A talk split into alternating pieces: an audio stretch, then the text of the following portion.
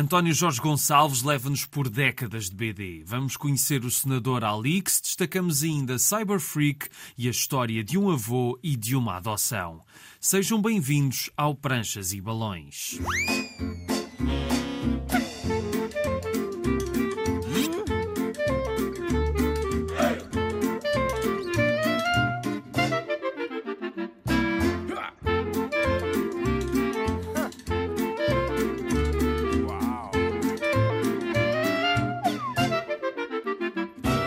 Cá estamos para mais uma viagem pelo mundo da banda desenhada. Hoje vamos conhecer Alix como senador, uns anos depois das histórias originais, mas antes vamos conhecer o nosso convidado de hoje. Pouco tempo antes de começar a gravar a conversa com António Jorge Gonçalves, apercebi-me que em 2023 passam 30 anos sobre a publicação de Ana. Foi a primeira das aventuras de Philip Sims, criação de Nuno Artur Silva no texto e do convidado de hoje no desenho, e foi uma obra marcante à época, com um detetive particular numa Lisboa imaginada que vive peripécias entre o sonho e a realidade. Os dois volumes seguintes são a prova da constante experimentação e reinvenção de António Jorge Jorge Gonçalves, que também fez outras obras de BD ao longo dos anos. Outro colaborador regular foi Rui Zing, na Arte Suprema e outros livros, a par com trabalhos na ilustração, no teatro e no cartoon. Tem uma exposição até 8 de abril patente na Fábrica das Histórias de Torres Vedras, chama-se Desenhar no Escuro e vale a pena descobrir. Mas apesar de Philip Sims ter surgido há 30 anos, António Jorge Gonçalves conta-nos que a BD entrou na sua vida muito antes disso. A banda desenhada estava misteriosamente lá desde o início. A minha primeira banda desenhada que eu fiz é de quando eu tinha 4 anos, portanto, mais ou menos daquela altura que a gente começa a desenhar de forma figurativa. E era um nascimento numa zebra, era uma página A4 com vinhetas uh, horizontais.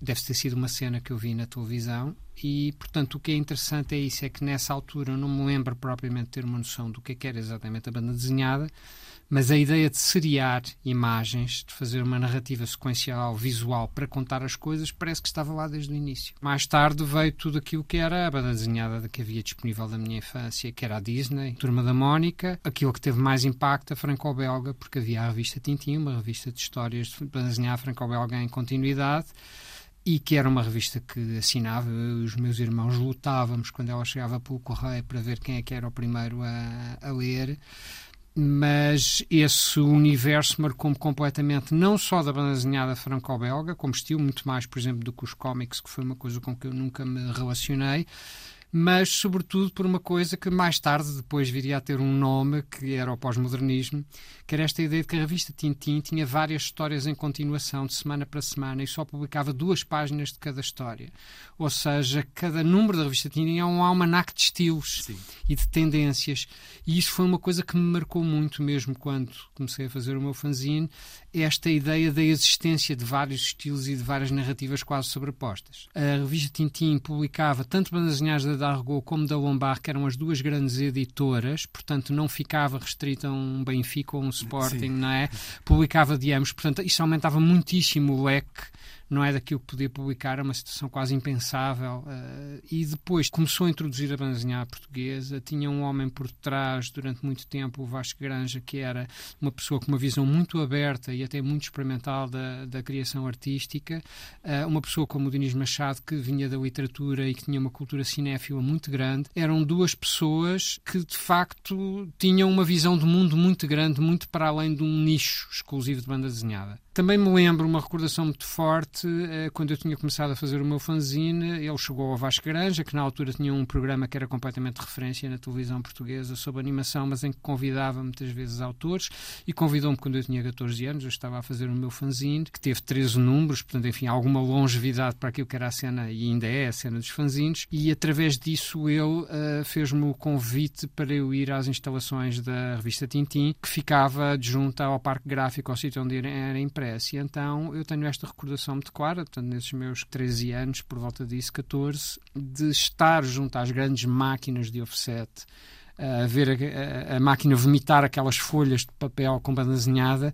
Eu lembro muito claramente, meio embriagado por aquele cheiro da tinta, é uma coisa que ainda hoje me marca quando vou ver os meus livros imprimir, aquele cheiro das gráficas, e eu olhar para aquele lençol cheio de bandas desenhadas e pensar, é isto que eu vou querer fazer. Eu costumava dizer que eu fiz mais pranchas de banda desenhada não publicadas do que aquelas que foram publicadas. Eu fiz mesmo muita banda desenhada toda a minha infância e toda a minha juventude. Eu aprendi a entender a linguagem de banda desenhada com toda essa banda desenhada que fiz. Muita, obviamente, a copiar como é que um fazia, como é que o outro fazia, não é? Uh, daquilo que era a minha referência, a tal banda desenhada franco-belga, uma fase mais Hugo Prato, tudo isso a perceber não só como se desenhava, mas como se sequenciava. Nesse sentido, quando eu publico profissionalmente o Ana, o Felipe Sims, de alguma maneira é a temporada 2 ou a temporada 3 da série. Eu sigo um esquema que era o esquema canónico, enfim, dos meus antepassados na banda desenhada, que era publicar primeiro em jornal, publicar no Jornal 7, durante praticamente um ano, uma página por semana.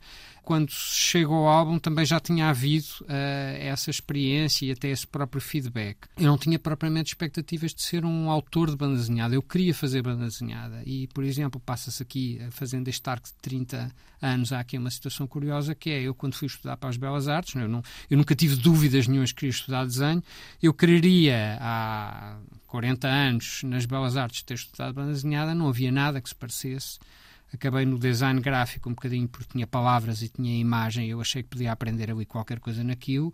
Passados estes 30 anos, eu hoje estou nas Belas Artes a lecionar banda desenhada 1 e banda desenhada 2. Ou seja, há uma certa justiça poética de eu estar a ensinar nas Belas Artes aquilo que eu queria ter aprendido lá. Posso partilhar que foi uma alegria muito grande, portanto, há dois anos ter tido a Ana Margarida Matos como aluna de banda desenhada 1 e de banda desenhada 2 e ela ter estado a desenvolver o livro Hoje Não. É realmente um privilégio poder ter acompanhado, ter visto aquilo aparecer, não conhecer o trabalho dela, ter conhecido o trabalho dela, para mim foi extraordinário. Claro que pessoas como a Ana Margarida Matos não precisam nem de mim nem de mais ninguém para desenvolverem. Portanto, os professores, eh, pessoas como ela, são um pouco insignificantes porque serão sempre boas, independentemente de quem tiverem.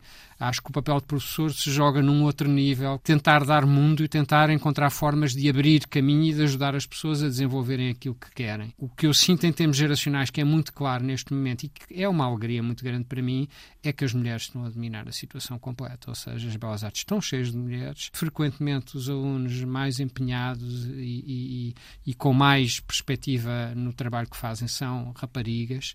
Isso é uma alteração muito grande, porque na minha adolescência, quando eu eu cresci com a banda desenhada, ainda hoje um pouco, é um mundo muito masculino. Daqui a pouco voltamos ao António Jorge Gonçalves, porque agora vamos viajar mais de dois mil anos para trás no tempo. Há três quartos de século surgia pela primeira vez nas páginas da revista Tintin aquela que seria a criação maior de Jacques Martin. Numa viagem à Roma antiga de Júlio César, encontramos Alix, o jovem escravo que é adotado por um romano e que vai viver uma série de aventuras entre vários povos e países, num clássico da BD que marcou gerações, assenta em personagens memoráveis e um retrato histórico bem documentado, com algumas figuras reais a marcarem presença. A origem de Alix remonta ao fascínio do autor pela antiguidade e desde 1948 que Alix faz parte do imaginário dos quadradinhos É claro que, sendo uma saga bastante rentável ao longo das décadas, ela foi sujeita a continuações para lá do seu autor original, com algumas derivações, como a série Alix Senador, que a Gradiva tem publicado entre nós. Já tem mais de uma dezena de álbuns, por cá acabou de sair o oitavo, A Cidade dos Venenos, escrito por Valérie Mangin e desenhado por Thierry Desmarais, com a cor de Jean-Jacques Chanot. Esta série é uma sequela da original, já que aqui se passaram algumas décadas. Estamos no ano 12 a.C. e Augusto é o imperador. Alix já não é um jovem, tem mais de 50 anos, o que é difícil de acreditar vendo neste livro. Continua a aparecer o rapazinho dos livros de Jacques Martin, só que com cabelo branco e com a diferença de, como o título indica, se ter tornado senador e também por estar de luto pela perda do seu filho. Alix viaja até à cidade de Petra, a mando de Augusto, para discutir questões diplomáticas cruciais. Ele é assim um homem amargurado que se encontra no meio de personagens dúbias com intenções que podem ser prejudiciais ao Império. A tal cidade dos venenos é o nome pelo qual é conhecido o mercado, que terá um papel importante numa história que não lida só com o jogo de xadrez, podem ser as lutas de poder, mas também com a inveja, o ciúme e a vingança. Alix acaba por ficar um pouco na sombra neste oitavo volume da série Alix Senador, que se dedica mais às personagens que lhe estão próximas. Ele é o motor para que a história avance. Este oitavo volume, aliás, continua tudo o que veio antes e termina em aberto para continuar a explorar as intrigas do Império Romano e dos seus aliados e inimigos. Terminada a leitura, ficamos com a impressão de que sim, este Alix Senador podia ser pior. É uma história que se lê sem grandes dificuldades, mesmo se não tiverem lido os tomos anteriores, mas não deixa de passar a sensação idêntica à de muitas destas continuações de personagens da BD franco-belga. Parece um álbum feito por comitê para cumprir uma série de requisitos e que não consegue ter uma vida própria que o faça ir muito longe. Nota-se a tentativa de distanciamento do estilo de Martin, que se vê pela narrativa e pelo traço, mais realista e menos linha clara, mas falta qualquer coisa às personagens e mesmo às situações para que me sentisse realmente envolvido na história ou a importar-me mais com o rumo dos acontecimentos. No entanto, o final fez-me ficar com alguma curiosidade para saber o que vai acontecer a seguir e há que reconhecer o poder do desenho e da cor na criação dos cenários que nos transportam para outros tempos e para a opulência do Palácio de Petra. Não é de menos salientar isto, até porque avaliar uma leitura é mais saber lidar com uma experiência que pode ser de altos e baixos, e é o caso aqui, com uma história que não é de longe o pior que já vi das continuações da BD franco-belga, mas que também podia ser outra coisa mais marcante e mais original. Enfim, é o que se pode encontrar no oitavo volume de Alix Senador, A Cidade dos Venenos. Toda esta série moderna com o Alix mais velho está editada em Portugal pela Gradiva. Vamos conhecer o espanhol Miguel Ángel Martín, cuja obra tem sido lançada pela Escorpião Azul. O livro mais recente foi Cyber Freak, mas antes voltamos ao António Jorge Gonçalves. De facto, o ano correu muito bem. É sempre uma posição, não sei se de privilégio, porque também tem as suas consequências negativas, mas para um jovem artista que começa e correr muito bem a primeira, correr muito bem no sentido da legitimação, do impacto que isso tem, por um lado entusiasmo, o outro lado que é chato é que hum, depois de alguma maneira há muitas pessoas que ficam o resto da nossa vida sempre à espera que a gente faça aquilo. A mesma coisa. Não tem tanto a ver com o trabalho em si, mas tem a ver com aquele momento de encontro e como já cantava uma cantora do meu tempo, a Xadea do Never as good as the first time e portanto muitas vezes nós ficamos parece que sempre à procura dessa primeira experiência. Mas a verdade é que quando eu publiquei os dois primeiros Filipe Sims e principalmente quando publiquei em 97 a Arte Suprema com o Rui Zinck, que é um livro de facto de abertura, não é? Antes de eu partir e ir para Londres, justamente decidi ir para Londres porque eu sinto nessa altura que bato com a cabeça no meu teto. Ou seja, o meu teto é, eu tinha sonhado eh, na, na gráfica do Tintim que queria ser autor desenhada e de repente eu publiquei livros e eles circularam, eles venderam uh, e eu de repente senti, ok, mas e agora? E, agora? e isso é uma coisa que me tem sempre marcado mercado, não só em relação à banda desenhada, mas em relação a tudo, que é quando qualquer coisa se consolida, eu quero partir para outra coisa seguinte. De resto, há uma frase que ouvi há muitos anos deste artista alemão, holandês, já não lembro o que ele dizia. Ele dizia: há dois tipos de artista. Há aqueles que fazem sempre a mesma coisa, cada vez melhor, e há os outros que fazem sempre uma coisa diferente. E, e embora isto seja uma caricatura, eu de facto pendo mais para este segundo lado. Essa viagem para a Inglaterra, o que é que tu aprendeste que depois, quando voltaste, pensaste, ok, isto agora para mim pode ser um bocadinho diferente? Muita coisa. Agora as coisas estão um pouco mais homogéneas, de alguma maneira, por causa da internet. Mas na altura eu senti, por exemplo, eu venho de uma geração em que o francês ainda era a, a língua primeira que era estudada, não é? A língua diplomática era o francês, não sei se ainda é. Já não, uh, acho que não. Mas o nosso, o nosso paradigma, mesmo cultural, era muito francófono, não é? De um tipo de erudição francófona, não é? Dos grandes clássicos da literatura de final do século XIX, por exemplo. Quando eu vou viver para Londres, eu quebrei, de facto, o, o canon. Primeiro, porque a banda desenhada não tinha a expressão, de facto, que tem eh, no, no franco-belga. Aqui há, é uma outra coisa, um modelo mais americano, mas não só. Toda a cultura pop, a importância da cultura pop, a terra Inglaterra no, no auge da Britpop, tudo aquilo é uma outra coisa completamente diferente. Para ajudar, eu fui para Londres para fazer um mestrado em cenografia de teatro, que depois não foi só cenografia de teatro, mas eu fui para Londres essencialmente para ver espetáculos. Eu via três espetáculos por semana nos três anos que lá estive e às vezes via sete exposições ao sábado, fazia assim uns verdadeiros ralis. E isso realmente deu-me uma outra maneira completamente diferente de olhar para as coisas. Foi preciso ir para a Inglaterra para encontrares um certo sentido de liberdade daquilo que poderias fazer? Eu acho que liberdade de país, porque tu repara, eu nasci e vivi quase 10 anos num Portugal fascista. Eh, eu sei que para pessoas que nasceram depois de 25 de Abril isso é assim uma coisa muito difusa, Sim. mas... Eu não estava a falar de liberdade política. Não, mas, mas, de... mas é preciso falar dessa, não é? Sim, porque, sim, como dizia ainda no outro dia uma desenhadora da minha idade, ela dizia, depois de 25 de Abril, os primeiros concertos que ela ia, ia medo, porque tinha medo de levar porrada. A polícia dava porrada, a saída da Nina Hagen. O país não estava sequer preparado para essa liberdade num sentido geral uhum. e artístico também. Então o que acontece é que eu apanho realmente ali nos anos 80, em Lisboa, uh, o início de uma movida, mas que ainda era uma coisa muito de bolha. Só nos anos 90 é que realmente a coisa começa a expandir. Quando eu chego a Londres, eles, eles já estavam a abrir, pelo menos desde os anos 60. Uma sociedade toda muito mais aberta em todos os sentidos e muito mais cosmopolita. Eu acho que essa foi a verdadeira revolução, que é eu de repente olhei e conheci pessoas e tornei-me amigo num meio todo muito mais aberto, não Sim. só uma questão do mercado editorial, mas de cabeça. Ainda voltaremos mais uma vez à conversa com o António Jorge Gonçalves, mas agora vamos conhecer o Cyber Freak.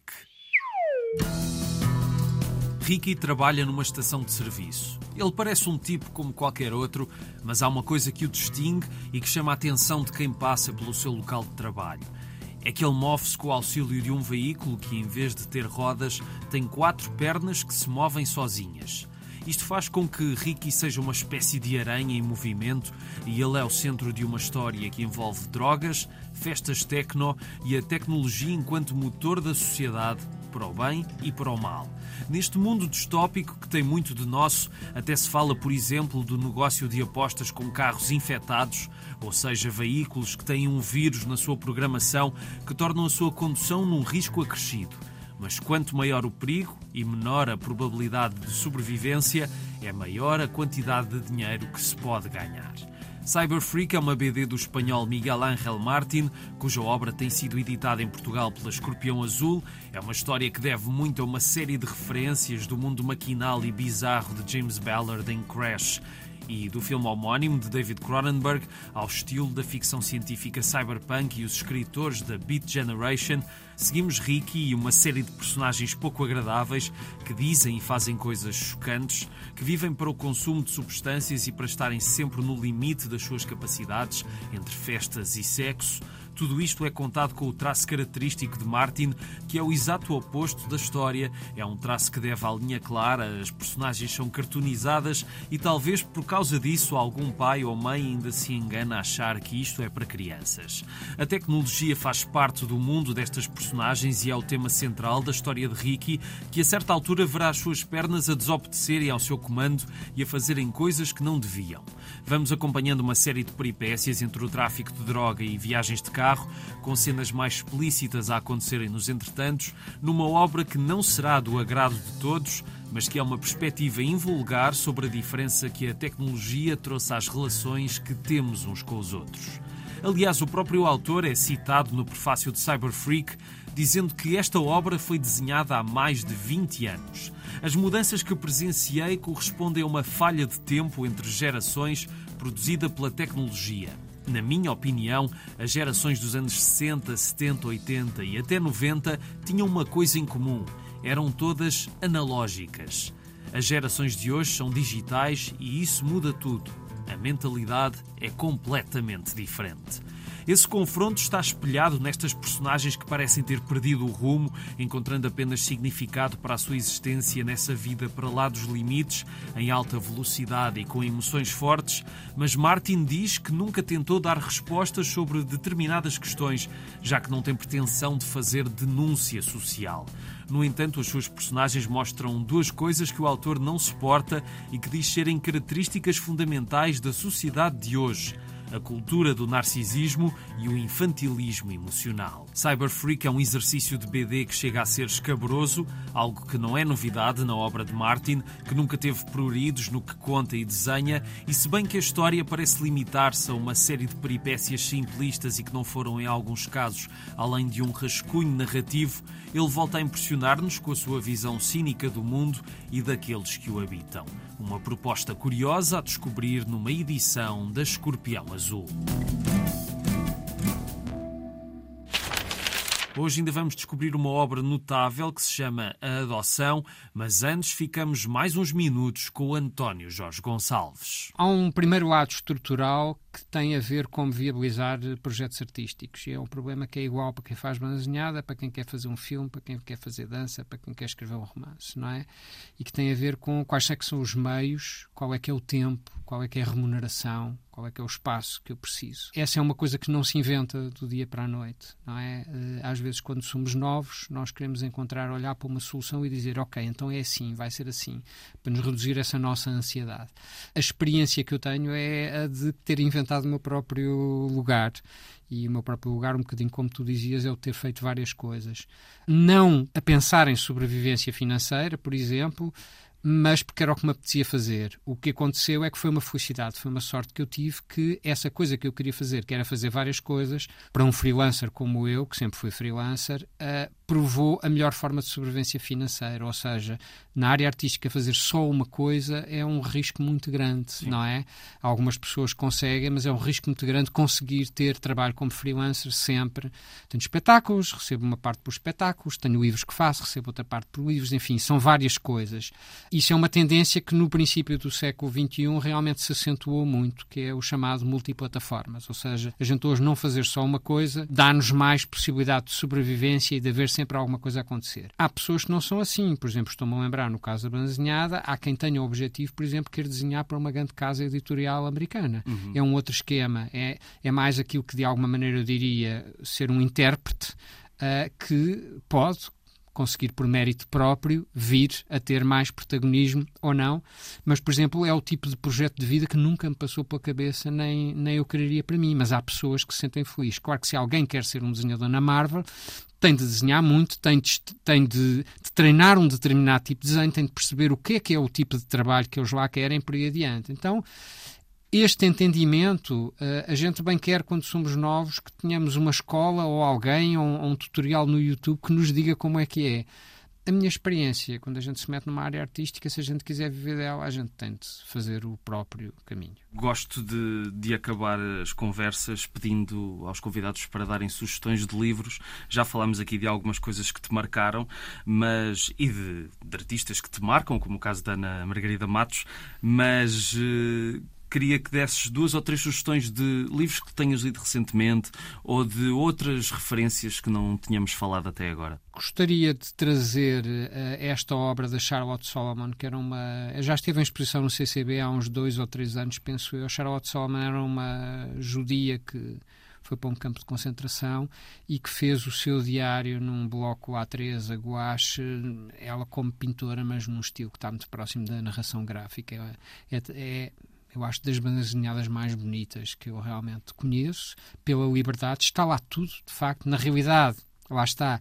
Aqui é uma banda desenhada, mas ela também pensa, porque ela também era música, compositora, é, é uma ópera ao mesmo tempo, portanto ela pensa num livro uh, que é uma pintura, que é uma banda desenhada e que é uma ópera, que é um teatro, aliás chama-se uh, Vida ou Teatro. É talvez a coisa de maior referência, é fácil de encontrar na internet e, e ela para mim é uma obra que encerra justamente aquilo que eu quis fazer na minha vida, que é uh, chegar um pouco a todos os lados. Em Portugal há uma obra que é uma primeira obra de banda desenhada que eu acho extremamente promissora, que é a da Ana Margarida Matos, que eu já falei, que é a edição Chile com Carne. Uh, mas há também um livro da Planeta Tangerina do Bernardo Carvalho e da Ana Pessoa que se chama Desvio, que é a primeira obra de banda desenhada dos dois. Sei que eles estão para fazer sair um segundo agora, não sei ainda o nome, e que para mim é uma lufada de ar fresco muito, muito grande também na maneira. O Bernardo é um ilustrador muito experiente, a Ana é uma escritora, mas a conjugação, ou seja, a conjugação que eles fazem entre a palavra e a imagem é muito, muito especial mesmo, mesmo, naquilo que é um ponto de, de afinação. Assim, daquilo que eu pensasse imediatamente de livros, é isso. Muito bem. Sobretudo. Arequipa, Peru Longe daqui, fiquem tranquilos.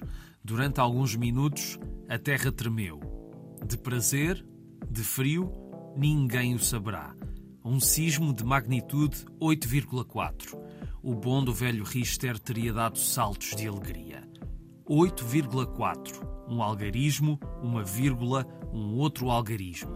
37.559 vítimas mortais mais tarde, o mundo inteiro sabia situar Arequipa no mapa. Mas sabem como é? Emocionamos-nos, compadecemos-nos, depois esquecemos. E depois, o que é que nos interessam o Peru e os peruanos? É com este texto, num prólogo de duas páginas, que começa a adoção.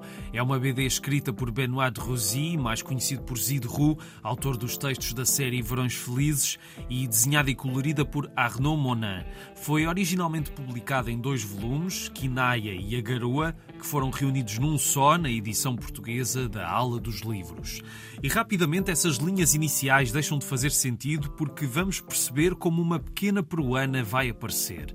Esta é uma história sobre a adoção de Kinaya, uma criança peruana de 4 anos, por uma família francesa. Quando ela chega, torna-se a alegria dos pais, claro, ambos com mais de 40 anos e que nunca conseguiram ter filhos. E Kinaya vai mudar a vida de todos os que os rodeiam, incluindo a avó, que não demora a acolher a nova neta, e Gabriel, um homem resmungão e septuagenário, a quem vai custar a ideia de voltar a ser avô. É nele que se centra a narrativa, mais até do que na pequenina que entra naquele mundo novo. Gabriel trabalhou num talho, nas suas palavras, esteve 50 anos a aviar costeletas e a debitar parvoices a clientes que lhe esgotavam a paciência com as suas descidas de órgãos. Quando essa vida acabou, uma parte de si ficou para trás e é difícil largar meio século de memórias assim, sem mais nem menos. Às sextas encontra-se com os seus dois amigos Gaston e Gerald.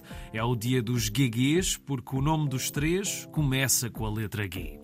Ao longo de cerca de 130 páginas, vamos acompanhando a evolução deste avô, de ao início muito reticente em relação à neta, vai aos poucos libertando-se das amarras dos receios e de um passado em que, como pai, não foi a figura mais exemplar, estando ausente da vida dos filhos, sempre em trabalho, de manhã à noite. Ele vai passando cada vez mais tempo com Kinaya e transforma-se, já nem dá pelo tempo passar e sente-se revigorado pela presença da neta, até que um dia tudo muda e aquela felicidade conquistada vai sofrer uma grande reviravolta que finaliza a primeira parte e condiciona toda a segunda. Não vamos contar o que acontece, mas é impressionante a construção da narrativa e a mudança de rumo que leva, confirmando definitivamente que esta história, mais do que sobre a relação entre um homem complicado com uma criança, como por exemplo no filme Up da Pixar, é mais uma história sobre um homem que percebe o seu valor junto dos seus, os que ficam e os que partem. A adoção é uma belíssima história contada por mão de mestre nas palavras de Zidru, um talento indescritível para construir personagens e situações, e pelo desenho de Monan, extraordinário na composição das pranchas, na injeção da carga emocional adequada para os momentos mais trágicos e mais humorísticos desta história, e que é muito mais do que uma ilustração de um excelente argumento. O seu traço e cor dão mais vida e fulgor a esta obra, uma BD emocionante que também fala de segundas oportunidades. A Adoção não vai ser o único livro de Zidru a ser lançado este ano, mas é já por si uma obra marcante que é a prova das suas qualidades enquanto escritor de BD, aqui com a ajuda do talento fora de série de Mona. Esta é uma edição da Aula dos Livros. Ficamos por aqui. Estiveram a ouvir Pranchas e Balões na Antena 1, está sempre na RTP Play. Sigam-nos no Facebook e Instagram, Pranchas e Balões, tudo junto. A sonoplastia do Tomás Anaori e eu sou o Rui Alves de Souza. Até à próxima.